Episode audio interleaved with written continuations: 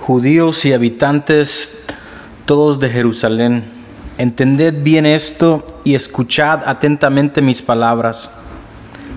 Ahora Pedro dirige el discurso hacia los que antes había llamado extranjeros, y ciertamente parece que dialoga con ellos, pero corrige a los que se mofaban. En efecto, sucedió por divina disposición que algunos se mofaran para que Pedro pudiera dar comienzo de la defensa y con ello expusiera la doctrina. Pensaban los judíos que era una gran alabanza el vivir en Jerusalén. Entended bien esto, dice Pedro, y escuchad atentamente mis palabras. Primero consigue que estén atentos y luego prepara la defensa. Esto no están borrachos como suponéis vosotros. ¿Ves la defensa y con qué bondad, aunque Pedro tenía de su parte la mayoría de la multitud, conversa con ellos con igual mansedumbre? Desde el principio rechaza la mala sospecha y establece la defensa. Por eso no dice, puesto que vosotros no os mofáis, ni tampoco como os reís, sino como suponéis vosotros, queriendo significar que ellos no hablan en serio, sino que los urge más de ignorancia que de malicia, porque estos no están borrachos como suponéis vosotros, pues es la hora tercia del día. ¿Por qué da a entender esto? ¿Acaso no, no podían embriagarse en la hora tercia? Sí podían, pero Pedro no insiste mucho en eso, puesto que los discípulos no se comportaban como decían los que se mofaban de ellos. No obstante, aquí debemos aprender cómo en las cosas innecesarias no conviene alargar mucho el discurso. Por otra parte, confirma esto mismo lo que sigue pues por lo demás el discurso es dirigido a todos, sino que está ocurriendo lo que se dijo por el profeta Joel, y sucederá en los últimos tiempos, dice el Señor Dios. Todavía se menciona el nombre de Cristo, ni su promesa, sino la del Padre. Fíjate qué prudencia. No se refiere Pedro inmediatamente a lo referente a Cristo, ya que Él lo había prometido después de haber sido crucificado. Si lo hubiera dicho así, todo lo habría echado a perder. En verdad, también los apóstoles podían demostrar la divinidad de Cristo, dirás. Ciertamente, si hubieran sido creídos los primeros que se burlaban hasta ese momento era por que fueran creídos pero no eran creídos y hubieran sido lapidados. Si lo hubieran hecho, derramaré mi espíritu sobre toda carne. También les da mejores esperanzas si ellos lo hubieran querido, pero tampoco se les da excesivas, lo cual también habría causado envidia, y así intercepta los celos. Y profetizarán, dice el texto, vuestros hijos ¿No es para vosotros esta buena acción? Viene a decir, ni es para alabanza vuestra. La gracia pasa a vuestros hijos, llama a los discípulos hijos de ellos y a ellos los llama padres. Y vuestros jóvenes tendrán visiones y vuestros ancianos soñarán sueños y sobre mis siervos y sobre mis siervas derramaré mi espíritu en aquellos días y profetizarán. Entre tanto, muestra que ellos son estimados, pues son considerados dignos del Espíritu Santo, mientras que los judíos no, pues crucificaron a Cristo. Así también Cristo, pretendiendo aliviar el ánimo de los judíos, decía, vuestros hijos, ¿En nombre de quién expulsan a los demonios? No dijo mis discípulos, pues habría parecido que los adulaba. Así tampoco Pedro dijo que ellos no estaban ebrios, sino que hablaban por el Espíritu. Ni lo dijo de cualquier manera, sino que acudió al profeta y apoyado en él nuestra y apoyado en él se muestra más fuerte. Así, gracias a él, los libró de la acusación, pero introduce aquel testigo de la gracia. derramaré mi espíritu sobre toda carne. Habló así porque la gracia se difundió en unos mediante sueños y en otros claramente. En realidad también los profetas vieron por medio de sueños y recibieron revelaciones. Después continúa Pedro con la profecía, que también es algo temible. Y obraré, dice el texto, prodigios arriba en el cielo y señales abajo en la tierra estas cosas insinúan el futuro juicio y la captura de los habitantes de Jerusalén, sangre, fuego y nubes de humo. Fíjate cómo describe la caída. El sol se convertirá en tinieblas y la luna en sangre. Esto se refiere a lo que sufrirán los pacientes. Pero en verdad se cuentan igualmente muchas visiones aparecidas en el cielo como testifica Josefo. Por lo demás, los atemoriza con el recuerdo de la tiniebla que ya había tenido lugar y los induce a la expectación de las cosas futuras. Antes de que llegue el día del Señor, día grande y manifiesto del Señor, no sea que los que pecáis ahora impunemente, viene a decir, os, os confiéis. Estas cosas no son sino el anuncio previo de un día grande y temible. ¿Ves cómo agita y remueve el alma de aquellos judíos y convierte la mofa en excusa? En efecto, si estas cosas constituyen el prólogo de ese día, es necesario que el peligro de penas extremas sea ya inminente. ¿Y qué? ¿Continúa acaso Pedro hablando de cosas terribles? En absoluto. ¿Qué hace entonces? De nuevo les concede tomar aliento y dice, sucederá que todo el que invoque el nombre del Señor se salvará. Esto se dijo refiriéndoselo a Cristo, como afirma Pablo. En cambio, Pedro no se atreve a descubrirlo manifiestamente. Así pues, veamos de nuevo lo dicho más arriba. Con razón se coloca Pedro frente a los que se reían y mofaban, diciendo, Entended bien esto y escuchad atentamente mis palabras. Y comienza afirmando, Judíos, a mí me parece que llama judíos a los que habitaban en Judea. Y si quieres, traigamos aquellas palabras del Evangelio para que aprendas quién fue Pedro en un momento dado. Se le acercó, dice el Evangelio, una sirvienta y le dijo, ¿también estabas con Jesús el Nazareno? Y él respondió, no conozco a ese hombre. Y preguntando de nuevo, comenzó a imprecar y a jurar. No obstante, mira ahora su confianza y total franqueza para hablar. No alabó a los que testificaban, porque los oímos hablar en nuestras propias lenguas las grandezas de Dios, pero también se muestra grave en sus palabras.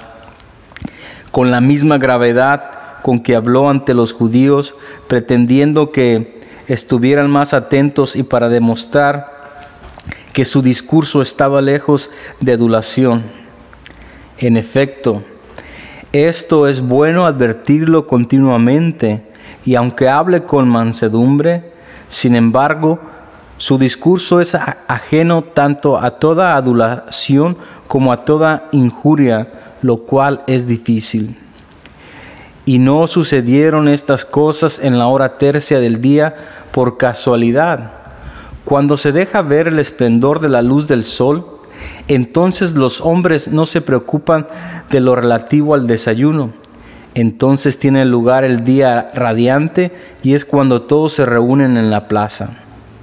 ¿Te das cuenta también cómo el discurso rebosa de libertad? Y escuchad atentamente mis palabras. Dicho esto, no añadió nada de lo suyo propio, sino que continuó. Está ocurriendo lo que se dijo por el profeta Joel y sucederá en los últimos días. Así indica que está ya cerca la consumación venidera. Ciertamente la expresión en los últimos días tiene cierto énfasis. Y luego, para que no parezca que esto solo atañe a los hijos, añade, y vuestros ancianos soñarán sueños. Mira la secuencia primero los hijos, como también dice David, en lugar de tus padres estarán tus hijos. Y también dice Malaquías, Él reconciliará el corazón de los padres con los hijos. También siervos y sobre mis siervas. Y esto es indicio de virtud, pues una vez liberados de los pecados hemos sido hechos sus siervos. Grande es este don, puesto que el carisma se derrama también en el otro sexo, y no solo en una o dos mujeres como en otro tiempo, por ejemplo en Débora y en Olda y Pedro no dijo que se trataba del Espíritu Santo ni explicó las palabras del profeta, sino que dejó que la profecía arguyera por sí misma. Tampoco dice una palabra acerca de Judas, puesto que era manifiesto a todos el castigo que sufrió. En cambio calla, sabiendo que nada había con más fuerza como hablarles con una profecía. Ante ellos entrañaban más fuerzas que las obras mismas en efecto, contradecían con frecuencia los milagros realizados por Cristo, pero cuando Cristo les puso delante al profeta que dice, oráculo del Señor a mi Señor, siéntate a mi derecha, callaron de tal forma que ya nadie se atrevió a contestarle. Y con frecuencia recuerda las escrituras, como cuando dice, si llamó dioses a quienes se dirigió la palabra de Dios, en fin, por todas partes se puede comprobar lo mismo.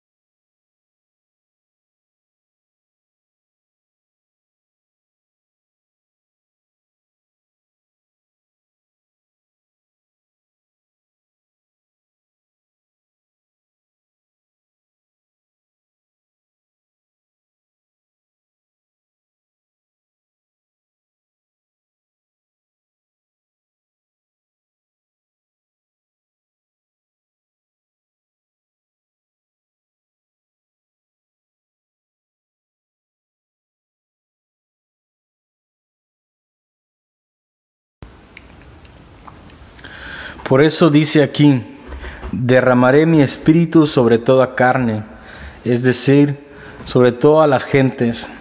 Pero todavía Pedro no lo revela ni lo explica, pues no era conveniente por ser aún cosa oscura. Realizaré prodigios arriba en el cielo. Esto los atemoriza más porque era poco claro. Si Pedro lo hubiera explicado, más aún también se le habrían opuesto.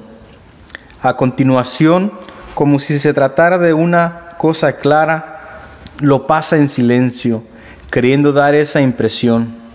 Sin duda, lo explica más adelante cuando habla con ellos sobre la resurrección, cuando ha preparado ya el camino para el discurso. Por eso lo pasa voluntariamente en silencio. Además, porque los bienes nunca fueron suficientes para atraerlos, aunque esto nunca sucedió. Ciertamente entonces nadie escapó, pero ahora los creyentes han escapado bajo Vespasiano. Y es esto lo que dice, y de no acortarse esos días, no se hubiera salvado nadie. Aconteció inicialmente lo más difícil, pues primero tuvo lugar la captura de los habitantes y luego la ciudad fue tomada e incendiada. Después insiste en la metáfora y pone ante los ojos de los oyentes la destrucción y la conquista. El sol se convertirá en tinieblas y la luna en sangre. ¿Qué significa que la luna se, se convertirá en sangre? Me parece a mí que con esto se refiere al exceso del degüello y a propósito llena el discurso de enorme perplejidad.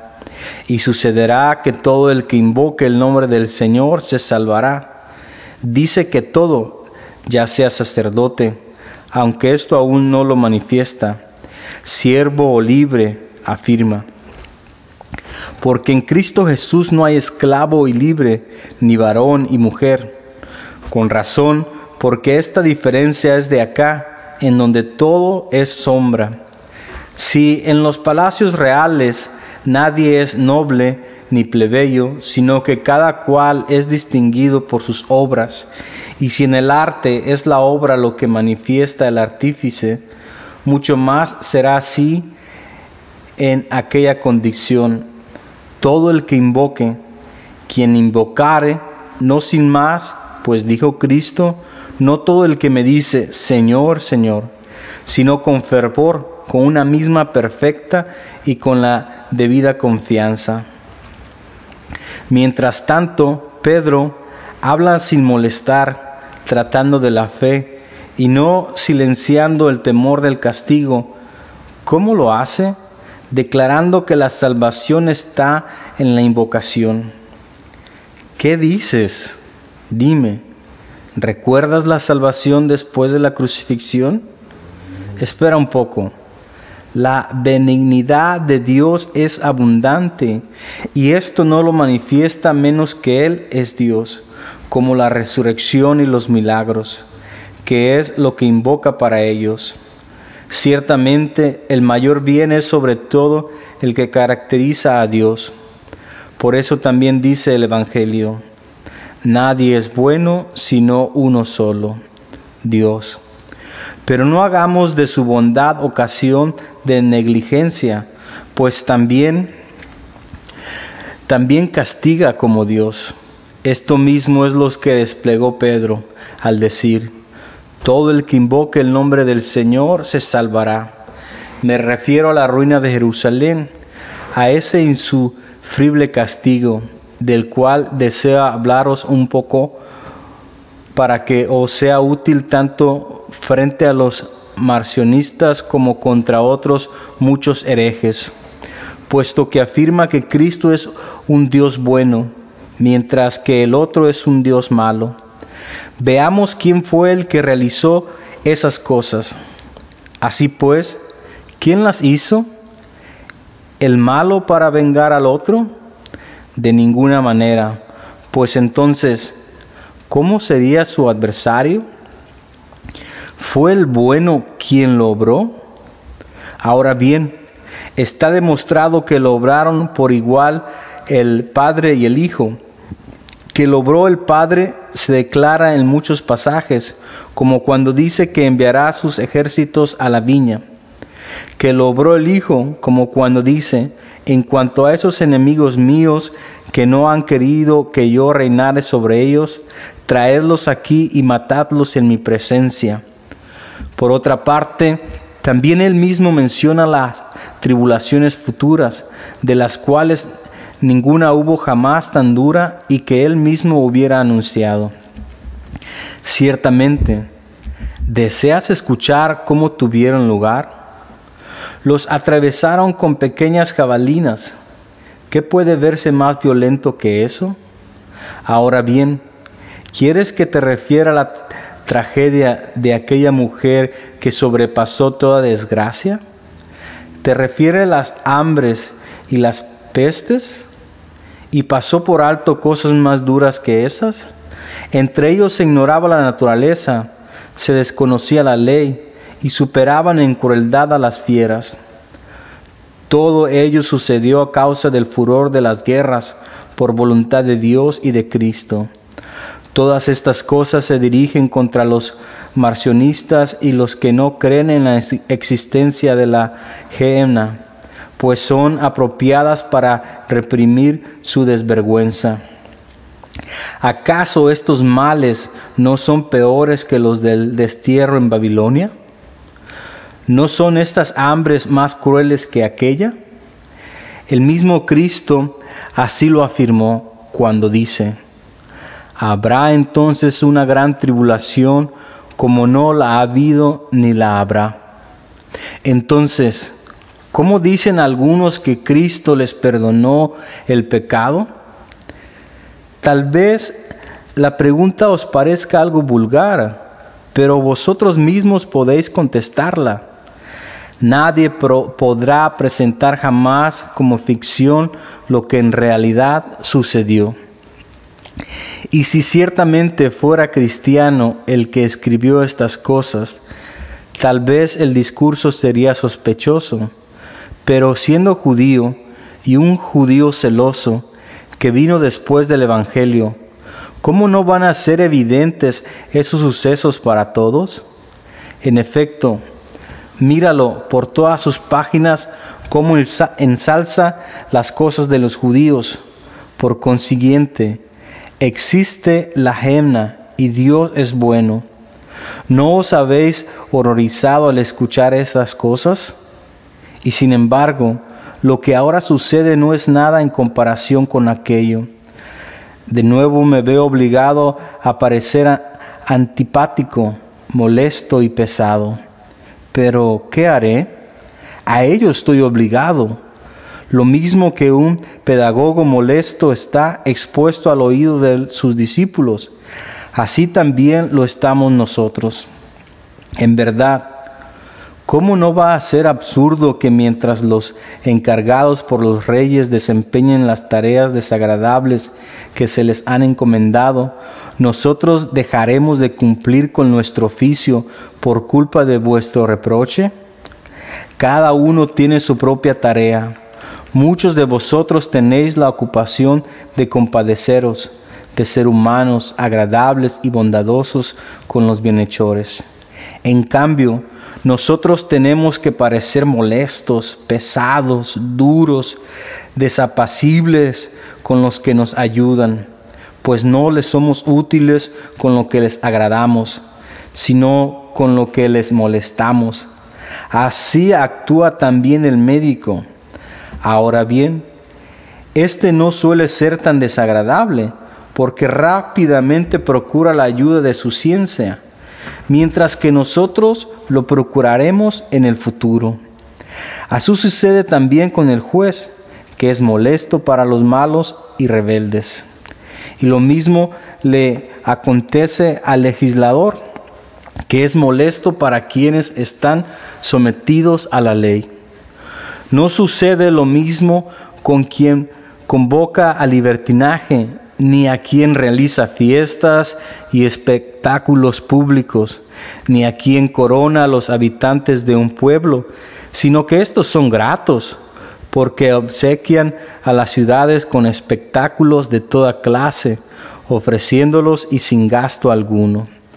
Por eso los que gozan bien los recompensan con alabanzas, con tapices, con multitud de lámparas, con diademas, ramos y una vestidura espléndida. En cambio, si los enfermos van al médico, se entristecen y se desaniman. De igual manera, si los, alborotadores ven al juez, se deprimen, ni se alegran ni exultan cuando el juez se le ha encomendado aquel oficio.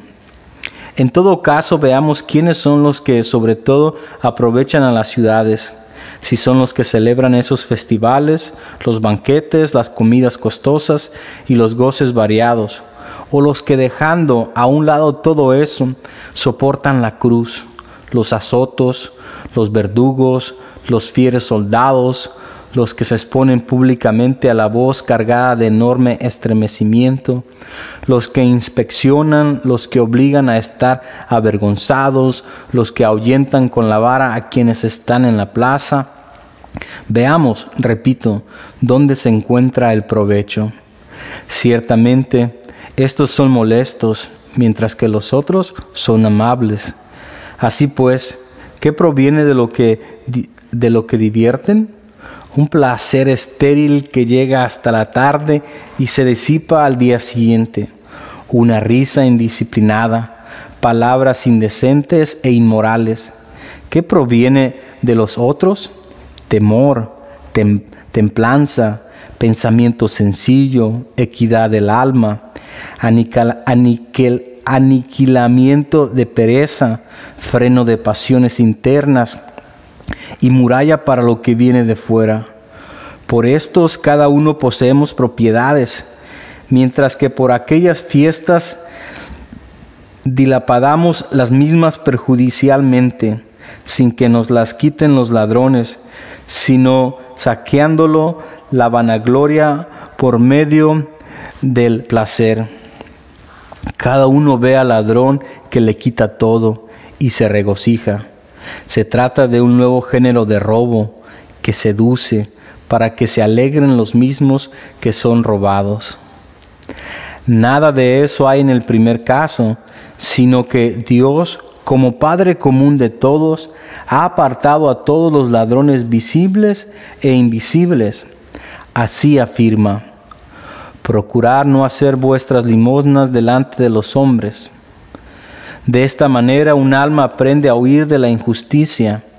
En efecto, es injusticia no solo ambicionar riquezas, sino también conceder al vientre más alimento del que necesita, alegrarse más allá de lo conveniente y delirar excesivamente. De una parte el alma aprende la templanza, por la otra la intemperancia pues intemperancia no es solo unirse a una mujer, sino también mirarla con ojos lascivos. Aquí debes aprender la modestia, allí la ostentación. Ciertamente, todo me es lícito, dice Pablo, pero no todo me conviene. Por una parte, aprende la honradez, por otra, la torpeza. Me refiero a lo que hay en los espectáculos, porque en realidad no se encuentra en ellos placer alguno, sino tristeza. Mostradme al día siguiente de la fiesta a los que derrocharon en gastos, a los invitados a los, a los espectáculos, y se verá que todos se encuentran avergonzados, sobre todo el que tuvo que desembolsar. Y con razón, porque deleitó el día anterior al hombre vulgar que se encontraba contento, porque disfrutaba de mucho placer, incluso se alegraba con el vestido reluciente, pero como carecía de experiencia, al verse despojado de él, se dolía y atormentaba. El que había gastado el dinero también consideraba su propia felicidad más pequeña que la del otro por eso al día siguiente se intercambian los bienes y el que los tenía recibe un disgusto mayor. Si lo que divierte externamente causa tanta molestia y en cambio lo que irrita tan grande utilidad, mucho más en lo espiritual. Por eso nadie debe enojarse contra las leyes, sino que todos deben pensar también que son de común utilidad.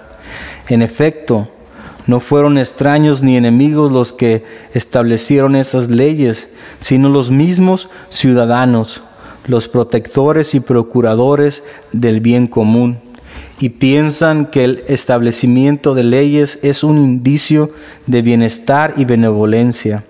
Sin embargo, las leyes están cargadas de castigo, y no se puede encontrar ley sin castigo.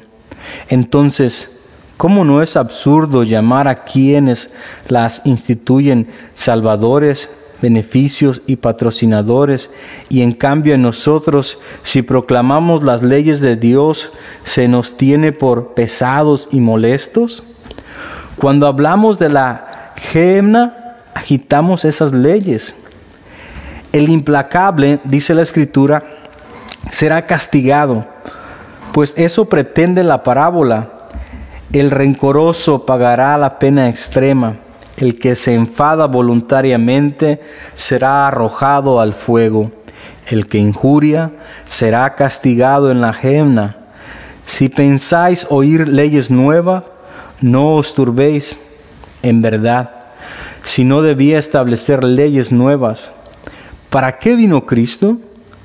Para nosotros es cosa evidente que el homicida y el adúltero deben sufrir castigo. Pero si teníamos que escuchar lo, mismo, ¿qué necesidad había de un maestro del cielo?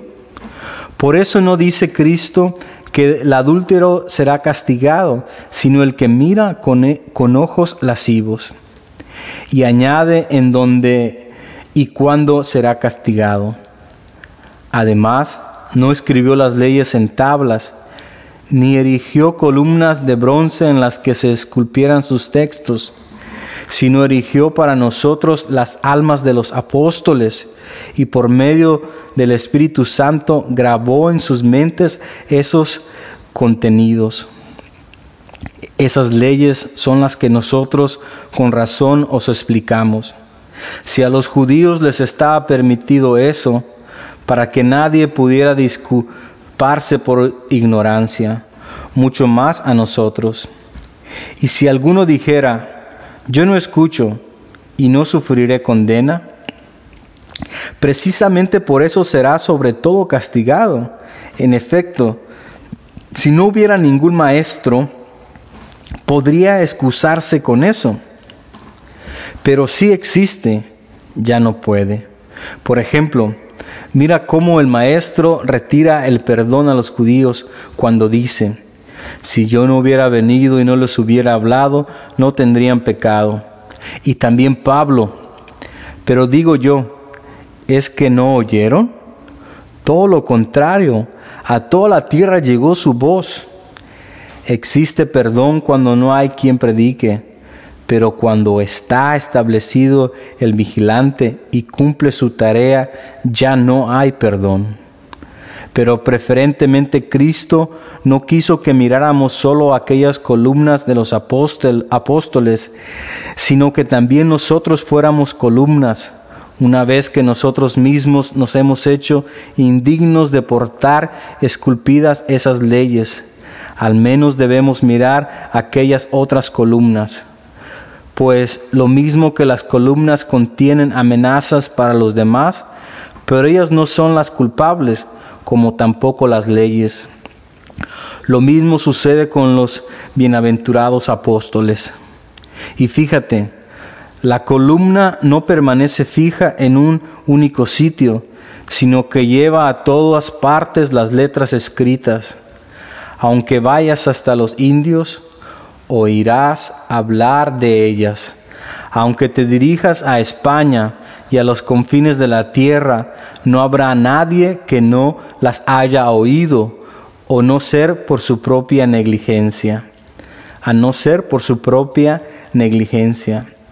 No os enfadéis por lo que se dice, sino aplicaos a ello para que podáis llevar a cabo obras virtuosas y conseguir los bienes eternos en Jesucristo nuestro Señor, con el cual sean al Padre en comunión con el Espíritu Santo, la gloria, el poder, el honor, ahora y siempre, por los siglos de los siglos. Amén.